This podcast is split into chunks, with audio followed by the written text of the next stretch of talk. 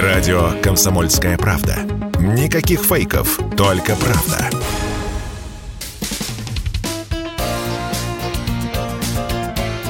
Говорит полковник. Нет вопроса, на который не знает ответа Виктор Баранец. Намерение Пелоси посетить Тайвань сегодня является одной из самых горячих новостей мира. Да-да-да, я не побоюсь так сказать. Потому что Китай строго предупредил, что если она прилетит на Тайвань на самолете, они будут действовать и резко, и дерзко.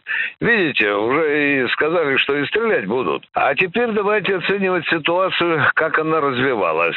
По сути, Пелоси планировал сразу же Соединенных Штатов Америки э, прилететь на Тайвань. Но не прилетела, приземлилась в Малайзии. О чем это говорит? Забоялись американцы. Ну что, тут можно даже, говоря футбольным языком, судить о том, что уже 1-0 Китай выигрывает. А вот что будет дальше, вот здесь вопрос.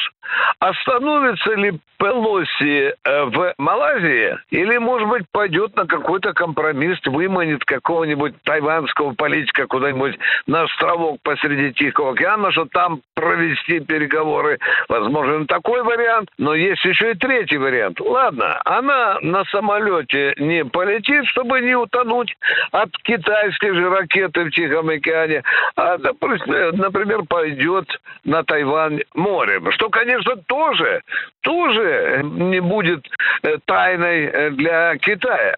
Вот где здесь назревает, говоря языком одного киногероя, грядущий шухер, накануне грядущего шухера, да?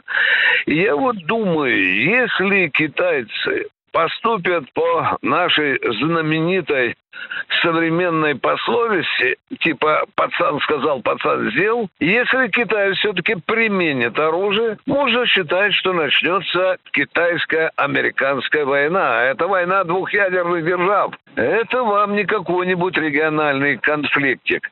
Вот в ближайшие часы а может мы и, можно сказать, и, и, и дни, мир узнает, стоит ли он на пороге мировой войны с применением ядерного оружия или нет. Тут все будет зависеть от того, как будут маневрировать американцы, как будут вести себя китайцы. Но они хлопцы серьезные, и потому будем наблюдать за дальнейшим развитием событий.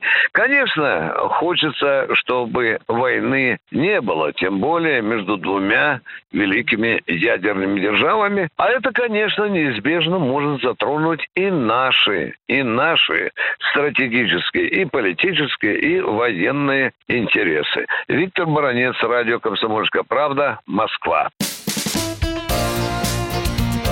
Говорит полковник.